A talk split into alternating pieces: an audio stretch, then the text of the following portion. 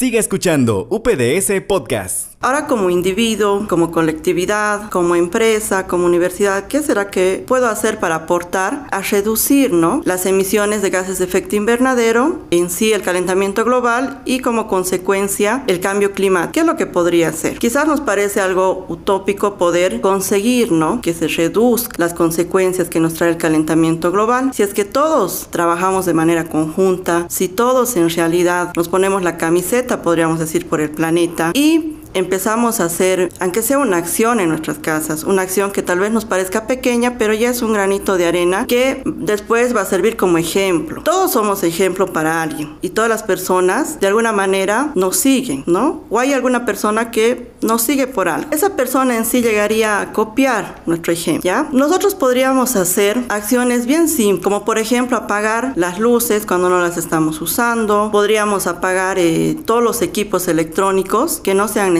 que estén encendidos cuando no los estamos empleando. Podríamos eh, cultivar, por ejemplo, nuestra propia comida, ¿no? Hacer un cultivo, un huerto en realidad, un huerto urbano en nuestras casas. Otras acciones son eh, mejorar nuestra alimentación. ¿En qué sentido? Por ejemplo, por lo menos una vez a la semana dejar de consumir. También es importante que nosotros reduzcamos nuestra huella de carbono. ¿En qué sentido? Podemos emplear un transporte mucho más limpio. Por ejemplo, emplear a distancia cortas, la bicicleta, tineta, un scooter. Podríamos irnos eh, a pie inclusive, ¿no? Si es que nos vamos a pie, nuestra huella del carbono sería cero, por ejemplo. También es importante emplear el transporte público, porque el transporte público, al tener eh, bastante cantidad de personas en un solo colectivo, entonces se reduce también la huella de carbono. Y si es que empleamos transporte privado, entonces ¿qué podemos hacer? Invitar a nuestros amigos y la mayor cantidad de personas en ese transporte. Bueno, eh, tal vez nos parecen acciones pequeñitas, pero como les mencionaba, van a ser ejemplo, aunque sea para una persona. Basta que una persona nos copie, se va a ir duplicando, triplicando y así sucesivamente, ¿no? Y de esa manera vamos a poder lograr que todos estén realizando acciones por luchar contra este problema, que es el cambio climático y el calentamiento global. Para finalizar, les invitaría que todos sean partícipes de la hora del planeta. Pueden participar de las charlas, pueden participar de manera presencial, pero también